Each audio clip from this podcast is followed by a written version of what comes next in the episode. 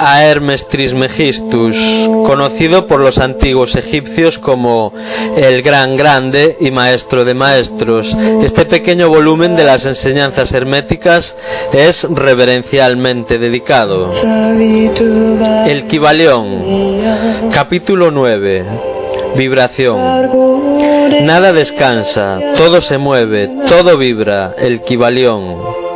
El gran tercer principio hermético, el principio de vibración, incorpora la verdad de que la emoción está manifestada en toda cosa en el universo, que nada está en reposo, que todo se mueve, vibra y gira. Este principio hermético fue reconocido por algunos de los primitivos filósofos griegos que lo incorporaban en sus sistemas. Pero después, durante siglos enteros, quedó olvidado, salvo por los perseguidores de las doctrinas herméticas. En el siglo XIX, la ciencia física redescubrió la verdad y los descubrimientos científicos del siglo XX han añadido pruebas adicionales en la corrección y verdad de esta antiquísima doctrina hermética. Las enseñanzas herméticas son que no solo está toda cosa en movimiento y vibración constantes, sino que las diferencias entre las diversas manifestaciones del poder universal son debidas enteramente al grado y modo variables de las vibraciones.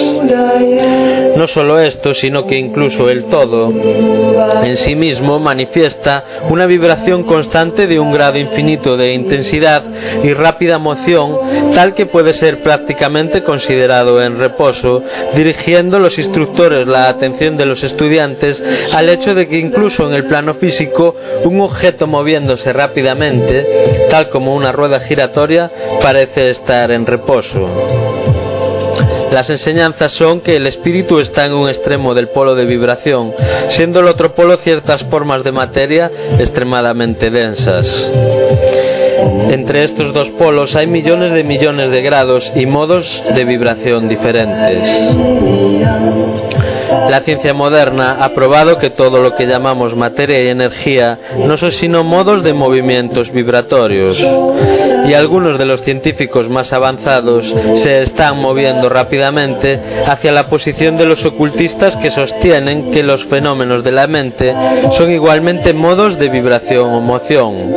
Veamos qué tiene que decir la ciencia concerniente a la cuestión de las vibraciones en la materia y la energía. En primer lugar, la ciencia enseña que toda materia manifiesta en algún grado las vibraciones que surgen de la temperatura o el calor, esté un objeto frío o caliente, no siendo ambos sino grados de las mismas cosas. Manifiesta ciertas vibraciones de calor y en este sentido está en movimiento y vibración. Además, todas las partículas de materia están en movimiento circular, desde el corpúsculo hasta los soles. Los planetas giran alrededor de soles y muchos de ellos giran sobre sus ejes.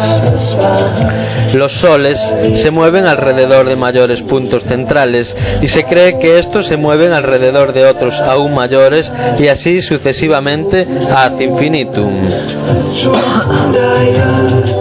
Las moléculas de que están compuestas cualquier clase de materia están en un estado de vibración y movimiento constantes, una alrededor de la otra y una contra la otra.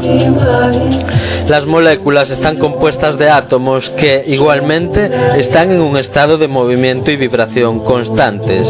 Los átomos están compuestos de corpúsculos, a veces llamados electrones, iones, etcétera, que también están en un estado de rápida moción, girando uno alrededor del otro y que manifiestan un estado y modo de vibración muy rápido. Y vemos pues que todas las formas de materia manifiestan vibración, de acuerdo con el principio hermético de vibración. Y así ocurre con las diversas formas de energía. La ciencia enseña que luz, calor, magnetismo y electricidad no son sino formas de moción vibratoria conectadas de algún modo con y probablemente emanando del éter. La ciencia todavía no intenta explicar la naturaleza de los fenómenos conocidos como cohesión, que es el principio de atracción molecular, ni la afinidad química, que es el principio de atracción atómica, ni la gravitación, el más grande misterio de los tres, que es el principio de atracción por el que toda partícula o masa de materia está ligada a toda otra partícula o masa. Estas tres formas de energía no son todavía entendidas por la ciencia, sin embargo los autores se inclinan a pensar de que estas también son manifestaciones de alguna forma de energía vibratoria, un hecho que los hermetistas han sostenido y enseñado durante edades pasadas el éter universal que es postulado por la ciencia sin que su naturaleza sea entendida claramente, se sostiene por los hermetistas que no es sino una manifestación superior de eso que se llama erróneamente materia, es decir, materia en un grado superior de vibración, y es llamado por ellos la sustancia etérea. Los hermetistas enseñan que esta sustancia etérea es de tenuidad y elasticidad extremas y compenetra el espacio universal, sirviendo como un medio de transmisión de ondas de energía vibratoria, tales como calor, luz, electricidad, magnetismo, etc. Las enseñanzas son que la sustancia etérea es un vínculo conector entre las formas de energía vibratorias conocidas como materia por una parte y energía o fuerza por la otra, y también que manifiesta un grado de vibración en frecuencia y modo enteramente propio. Los científicos proponen como ilustración una rueda, peonza o cilindro girando rápidamente para mostrar los efectos de frecuencias de vibración crecientes. Supongamos que la rueda, peonza o cilindro gira a un bajo grado de velocidad. Entonces diríamos que es un objeto. Si el objeto gira lentamente, lo podemos ver fácilmente, pero no sentimos el menor sonido. La velocidad es gradualmente incrementada.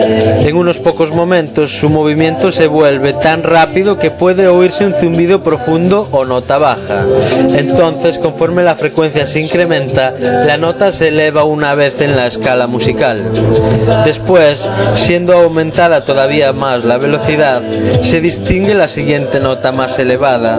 Después una, después de la otra. Aparecen todas las notas de la escala musical, elevándose cada vez más alto conforme la moción se incrementa. Finalmente, cuando los movimientos han alcanzado una cierta frecuencia, se alcanza la nota final perceptible a los oídos humanos y el chillido agudo y penetrante se desvanece y sigue el silencio. No se oye ningún sonido proveniente del objeto en revolución, siendo la frecuencia de moción tan alta que el oído humano no puede registrar las vibraciones.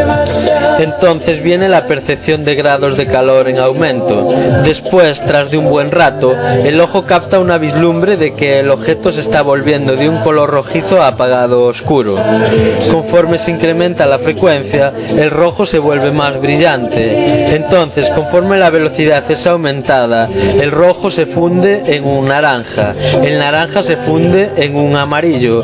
Entonces siguen sucesivamente los tonos de verde, azul, índigo y finalmente violeta conforme aumenta el grado de velocidad. Entonces el violeta se desvanece y desaparece todo color, no siendo capaz el ojo humano de registrarlos. Pero hay rayos invisibles emanando del objeto en revolución, los rayos que se usan al fotografiar y los otros rayos sutiles de luz.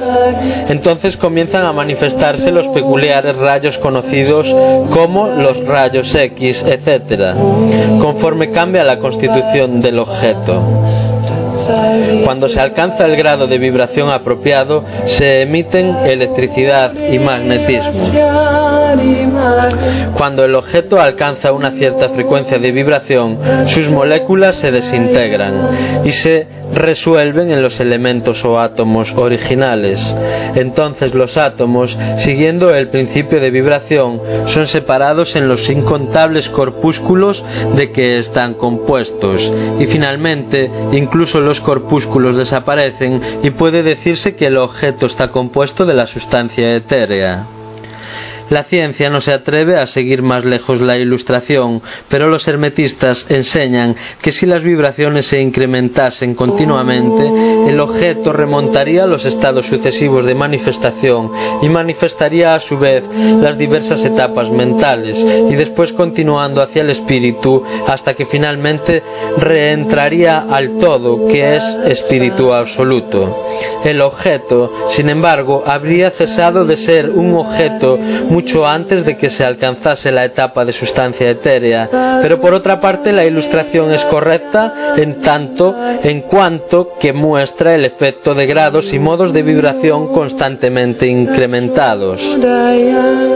Debe recordarse en la ilustración dada anteriormente que las etapas en las que el objeto arroja vibraciones de luz, calor, etc., no se resuelve realmente en esas formas de energía que están mucho más arriba en la escala, sino que simplemente alcanza un grado de vibración en el que esas formas de energía son liberadas en un grado de la confinante influencia de sus moléculas, átomos y corpúsculos, según sea el caso.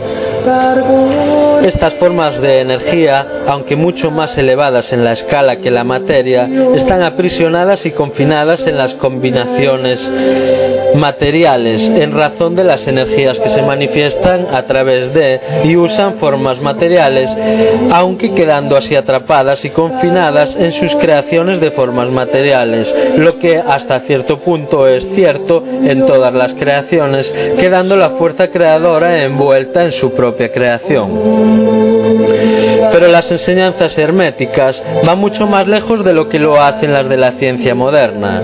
Enseñan que toda manifestación de pensamiento, emoción, razón, voluntad o deseo, o cualquier estado o condición mental, está acompañado por vibraciones, una porción de las cuales son arrojadas y tienden a afectar a las mentes de otras personas por inducción. Este es el principio que produce los fenómenos de la telepatía, la influencia mental y otras formas de la acción y el poder de mente sobre mente, con las que el público general se está familiarizando rápidamente debido a la amplia diseminación del conocimiento oculto por las diversas escuelas, cultos e instructores a lo largo de estas líneas en este momento. Todo pensamiento, emoción o estado mental tiene su grado y modo de vibración correspondiente y por un esfuerzo de la voluntad de la persona o de otras personas, estos estados mentales pueden ser reproducidos igual que un tono musical puede ser reproducido haciendo vibrar un instrumento a una cierta frecuencia, igual que el color puede ser reproducido del mismo modo.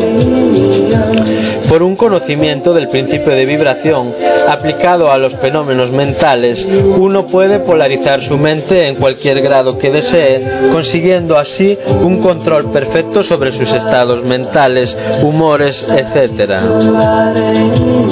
Del mismo modo, puede afectar las mentes de otros, produciendo en ellos los estados mentales deseados.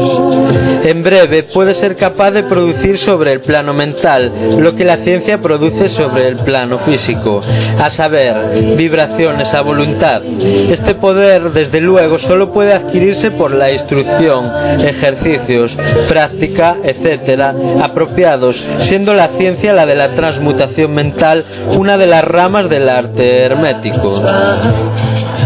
Una pequeña reflexión de lo que hemos dicho le mostrará al estudiante que el principio de vibración subyace tras los maravillosos fenómenos del poder manifestados por los maestros y adeptos que son capaces de dejar a un lado aparentemente las leyes de la naturaleza, pero que en realidad están simplemente usando una ley contra otra, un principio contra otros, y que consiguen sus resultados cambiando las vibraciones de los objetos materiales formas de energía y ejecutan así lo que comúnmente se llaman milagros. Como ha dicho con verdad uno de los antiguos escritores herméticos, aquello que entiende el principio de vibración ha agarrado el cetro de poder.